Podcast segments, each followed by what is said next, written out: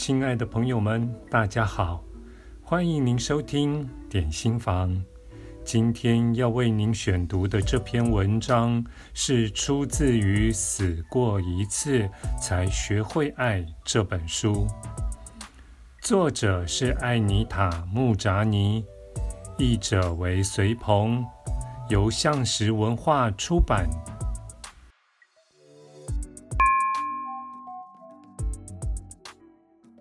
七之三，抛开恐惧，才是我复活的关键。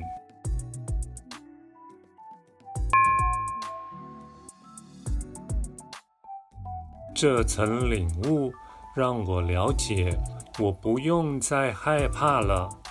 我发现我自己及我们所有人都可以达到的境界。所以我做了一个深具影响力的决定，返回俗世。我在被唤醒的状态下做了这个决定，而这个决定也是推动我回来的最大力量。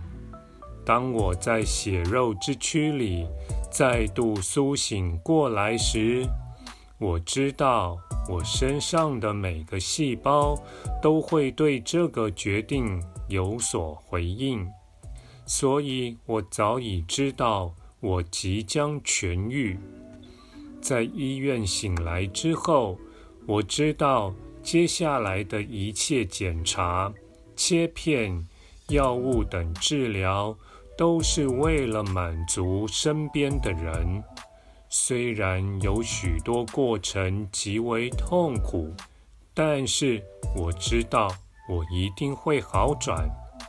那个美好而永恒的我，决定透过这具身体继续生活与表达。世界上没有任何一件事能够影响这个决定。我想说明的是。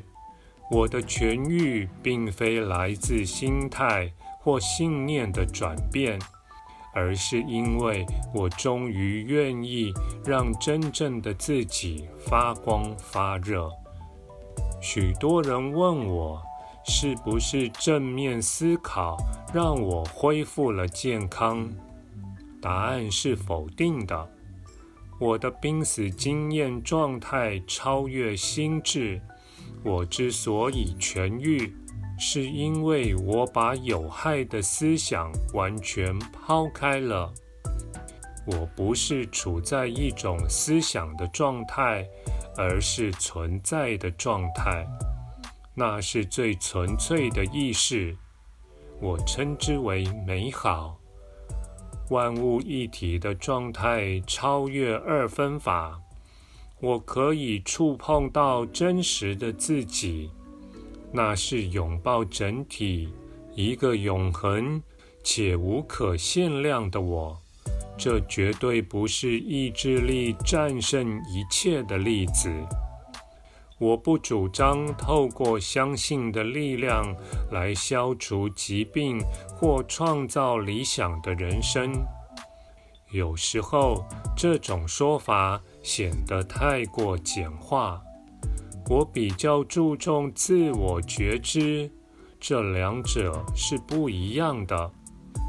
紧握住已经无用的信念，可能会把我们锁在非黑即白的二分法里面，让我们时时处于评断的状态中。我们认同的是就是好或正面的，而不认同的就完全相反。这也让我们在面对不同信念的人时，往往会采取一种不得不捍卫自己的立场。一旦花太多精力用来捍卫自己，就会变得更加难以放手。就算你所紧握的观念已经不再适用，这时候信念就会变成我们的主宰，而我们成了奴隶。另一方面，觉知的意思是毫无偏见地了解什么是存在的、可能的。觉知不需要捍卫，它会随着成长而扩大，可以变得无所不包、无所不容，带领我们靠近万物一体的状态。奇迹就是这样出现的。相反的，信念只接受我们认为可靠的事。把其他的可能都排除在外，所以我的答案是不。我的痊愈不是因为信念，我的濒死经验是一种纯粹的觉知状态，是一种完全抛开过去的教条与成见的状态。这种状态让我身体自行重设。换句话说，唯有抛开信念，才能让我痊愈。当我彻底放弃强烈的求生渴望时，我体验了死亡。在垂死的过程中，我发现我的时候未到。当我愿意放弃自己的向往时，我得到了真正属于我的东西。我明白，这是最棒的礼物。濒死经验发生之后，我知道强烈的意识形态对我无益。靠着具体的信念过日子，会限制我的经验，因为它把我关在自己熟悉的国度里。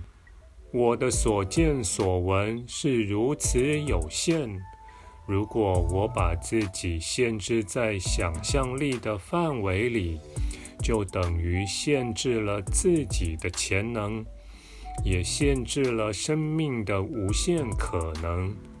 但如果我能接受自己的理解可能不完整，如果我能接受未知，就会窥见一个无限可能的国度。在濒死经验发生后，我发现，当我能够放手，当我能够抛开我相信与不相信的事情，当我能够敞开自己，接受所有可能的时候，才能变成最强的自己。而且这时候，我的内在才能够感受到最澄澈的清明状态与同时性。强烈的向往与执着会阻碍层次更高的觉知。相反的，抛开对信念或结果的依恋，则有净化与治疗的功能。为了达到真正的疗愈。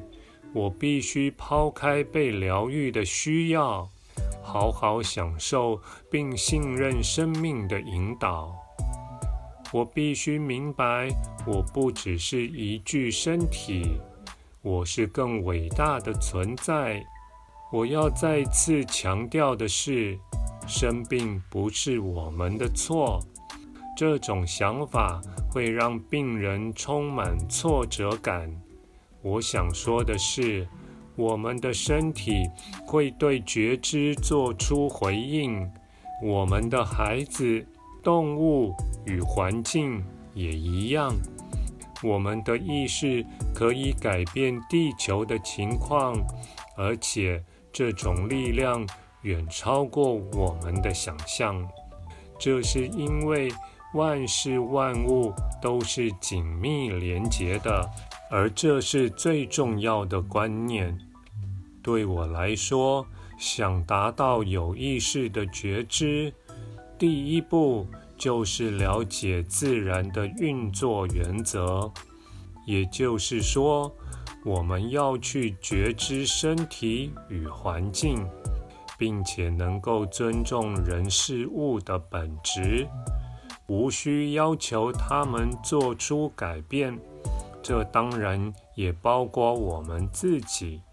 我们必须了解，自己不需要任何改变，也能达成宇宙希望我们达到的美好。我不需要满足别人对完美的期望，也不需要在做不到时觉得自己很差劲。当我接受生命的安排，我的能力也变得更强大。所以，我的疗愈是发生在意识停止，让生命力量接手的那一刻。换句话说，在我跟生命合作而非对抗的时候，我取得了最强大的能力。感谢您的收听，我们下次再会。